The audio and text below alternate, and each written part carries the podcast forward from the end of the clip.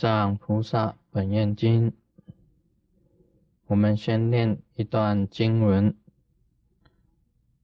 是故我今对佛世界及天龙八部、人非人等，欠以阎浮提众生临终之日审夫杀害，及造恶言，拜祭鬼神，求诸魍魉。何以故？而所杀害乃至拜祭，无。贤好之力，亦亡人，但结罪言，转增深重。假使来世或现在生得或圣分，生人天中，言是临终被诸见识造是恶因，依令是命是命中人。央类对变，晚生善处。何况临命中人再生未曾少有少善根，各具本业，自受恶趣，何忍见属更为真业？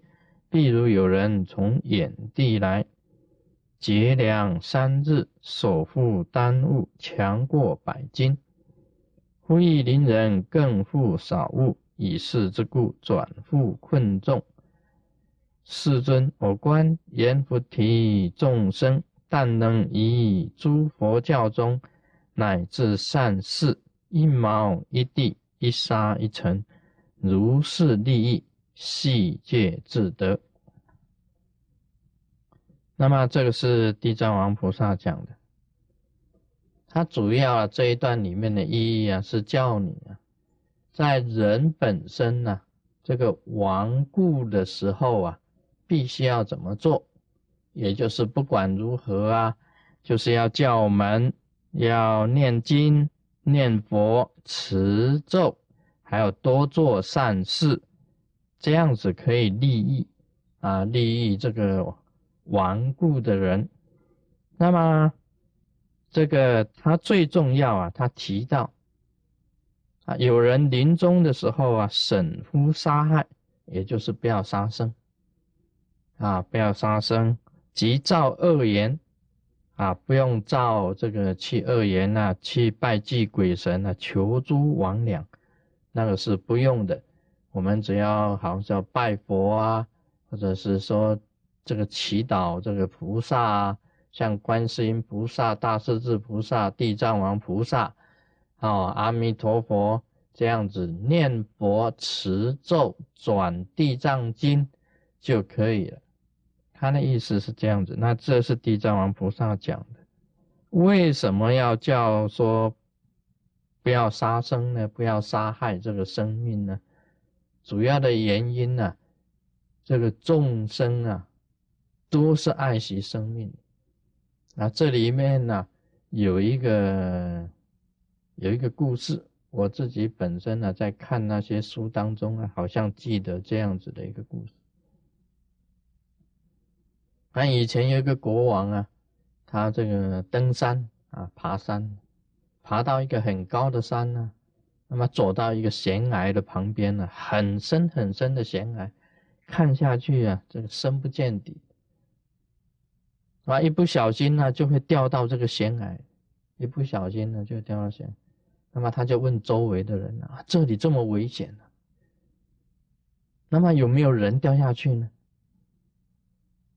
啊，周围的这些臣子啊，就跟他讲，他说没有，啊，从来没有人啊从这个悬崖掉下去的。哦，他就很，他就是这国王就很放心了。那么除了人以外呢，有没有这个动物啊？像猿猴啊，像这个狮子啊、老虎啊、象啊，啊这些这个这些马牛啊，掉到这个悬崖呢？那么旁边的这个臣子也就跟他回答，他说也没有，啊，没有没有掉到悬崖底下的。这个国王啊，他就想，说为什么这么危险的地方啊？没有射栏杆呢？为什么这些人呢，跟所有的这个动物啊，都不会掉到悬崖底下呢？什么理由啊？啊，很简单啊，他突然间终于的脑筋开窍，他很简单，他想，哦，原来啊，所有的人呢都害怕失去生命，包括所有动物。你说叫一只猪啊，这个最笨的这个 pig 啊，他在那边走啊走啊，给他放在悬崖旁边呢，他走到悬崖旁边的时候，看到那么深呢，他也会退，啊，他也会倒退，四蹄都会倒退，为什么呢？因为掉下去不是好玩的，一定死啊。任何牛啊马，你知道马吗？啊，这骑呀骑呀骑呀，这个。这个人呢，用脚夹着他这个马，骑马的时候啊，这个脚啊夹一下，这个放松这个缰啊，他就会跑。大力夹一下，踢他的那个屁股，他会跑。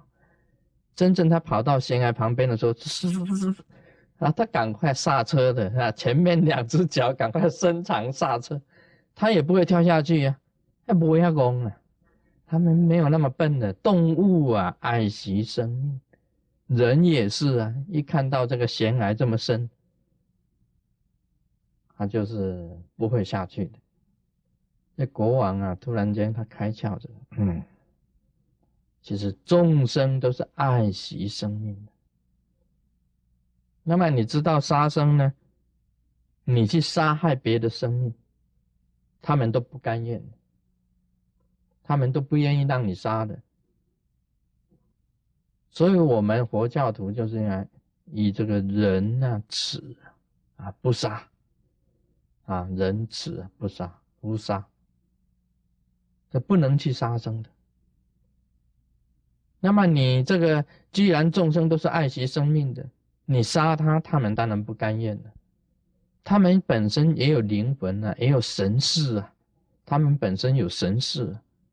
这个神识呢会出来的，那你既然杀我，我就要要我们啊，我们台湾人讲偷命逃命呢，要跟你要啊，我的命给你，你杀了我，我当然要跟你要命嘛。那么这个是不可以的，所以在那个时候啊，在人啊临命终时，审夫杀害啊，这个很有道理。急造恶言，这个不好的言呢，不要去做。我也曾经讲过，我们这个阳世的这些众生啊，千万不要去造恶言。有利的，虽然是对你来讲很有利，对众生无利的，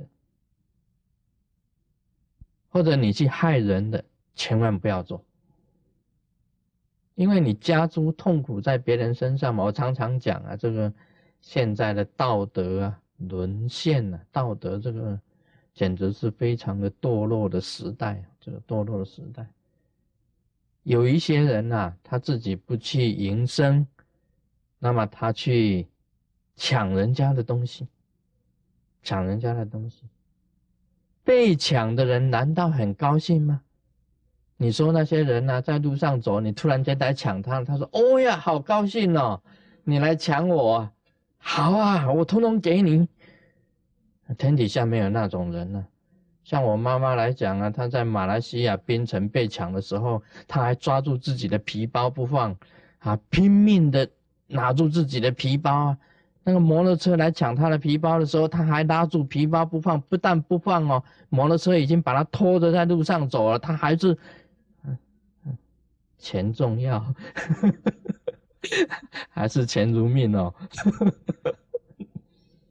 没有一个人高兴被抢的，被抢了以后那一种心情呐，很恶劣的，很不甘愿的，很不舒服的，甚至于要连续做噩梦的，有时候心理上啊障碍啊，变成他一辈子的痛苦。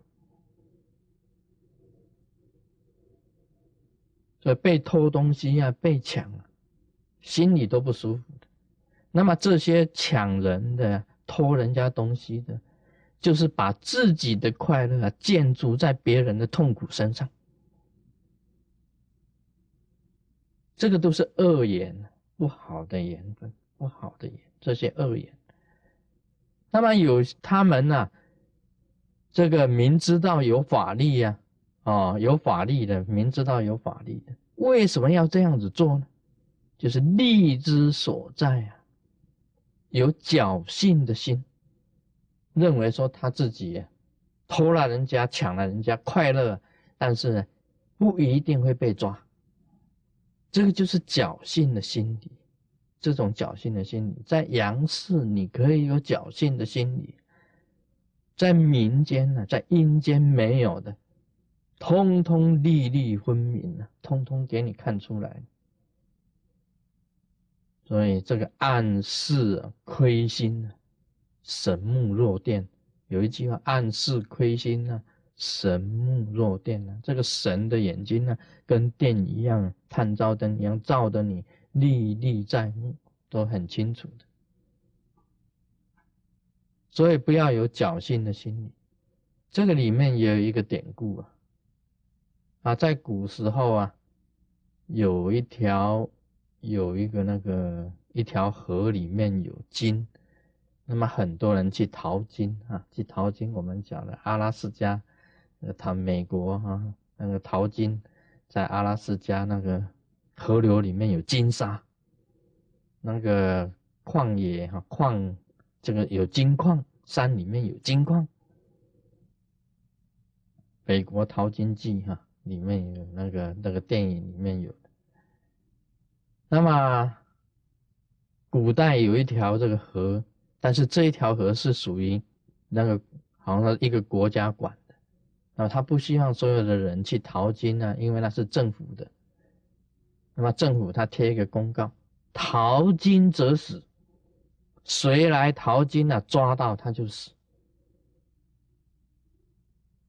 那么也有也有人去淘金呢，被抓了哈，抓了就当场。呃，砍头啊，示众，他有贴一个“淘金者死”这种，那砍头砍头示众，但是呢，还是有人去淘淘金，还是有人去，还是有人去这个啊，去讨这个金，为什么呢？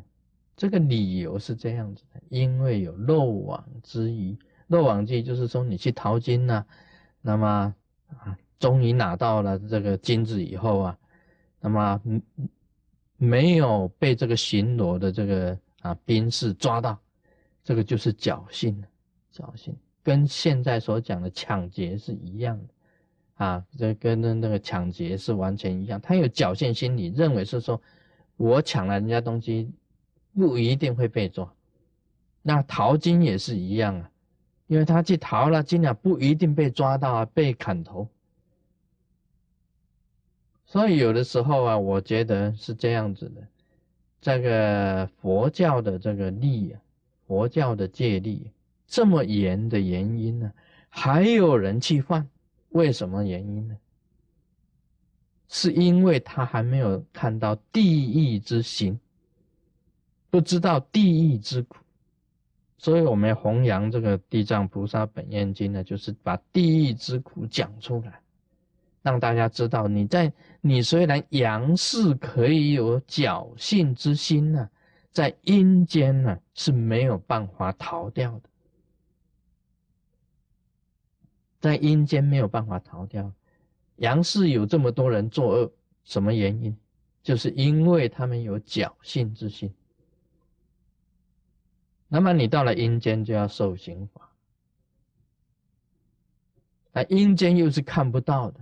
啊，阳世之人看不到的，所以他们本身来讲起来就不怕。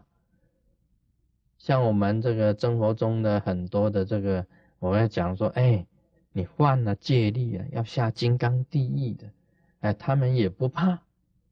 啊，有些生活中弟子也不怕，我不怕，为什么呢？因为他认为阴间可能侥幸也不会抓到他。这个，所以我们要读《地藏菩萨本愿经》呢，看了以后就知道了。其实名利啊是深渊啊，这个不只是书啊，是密而不漏啊，密而不漏，很严密，而且没有漏网之鱼的，这个是一个重要的。那么我们也不要去拜祭鬼神，求诸魍魉，为什么呢？因为鬼神魍魉啊，他自己都还没有得度，如何会去度人？所以你说你啊，这个祖先没有了，啊，自己父母没有了，那么你去求一般的这个庙啊？像那个百姓公啊、有应公啊、大众爷啦，你去求他啦，他不一定能够帮你。为什么呢？因为他自己都还没有开悟嘛，他自己都不能自度啊，如何去度你呢？啊，这个可以想象的出来了。因为一般的鬼神呢，他还没有到开悟的境界，这个悟境很高的，像佛。是圆满的，像菩萨是慈悲啊，啊，是觉悟众生的，他们都有真正的这个开悟的境界，他才能够去度众生。你一般的鬼神啊，跟王娘啊，这个这个山山里面的精灵啊，水边的这个水怪啊，他自己本身的这个邪心呢，都还没有退。虽然也少有神通啊，有小神通是有的，但是他并没有办法去度众生，并没有办法用他的最高的这个智慧去度众生，用佛的智慧去度众生，所以他没有办法去度这些亡灵。你去求他，就等于是我们讲的缘木求雨啊，是一样的。所以不用去求鬼神啊，不用去求这个诸王娘，是这个原因的。因为杀害的乃至拜祭啊，无贤毫之力利益亡人，反而啊结了罪言，反而这个更是犯了罪，反而更重了。这个地藏王菩萨就讲。假如你本来是一个很好的，啊，你本来是应该可以升上天上的，那么杨氏的眷属啊，给你杀害啊，给你造了很多不好的言呢，反而拖累你了，反而拖了你，你反而是是有了恶因，那命中的人呢，还要央内对辩，还要去跟这个阎罗王辩解。啊，在那边辩解，不是我做的啊，是他们啊！你还要找麻烦，找他们，不要找我。你还要去去辩，还晚生善处，也就是说，因为在辩解当中啊，还没有定业嘛，你那个业还没有定好嘛，你本来要升天的，还要到那里去辩论啊，经过一审、二审、三审，一拖又拖好几年。拖到你这个本来要升天上的，反而在这个阴间呢待了好几年，很苦。晚生，何况临命中人呢？何况这个一般的人呢？善因少，恶因多。一般的人呢，善呢很少的，恶因很多的，善根很少。啊，这个地藏王菩萨要做了一个比喻，你这个临终之人呢，啊，在我们现在的眷属做的不好的话，会增加他的业的。那么地藏王菩萨就怎么讲呢？他说：有人呐，从远地来，假如有有很有人呢，从很远的地方来这里，那么绝粮三日，已经三天没有吃东西了，他身上啊又。背了很重的一百斤的东西，那么我们这些给他做功德的，不是给他做功德是给他在增加业障的。他说：“哎呀，你好辛苦哦，再帮我多拿一点，再给他哦，更护少物。他已经担一百公斤走那么远的路，已经很辛苦了。你说，你再你再帮我再再带一些东西走吧。”他更加的困难了，更重了。我有一个习惯呢，师尊呢出门旅行带的东西都很少，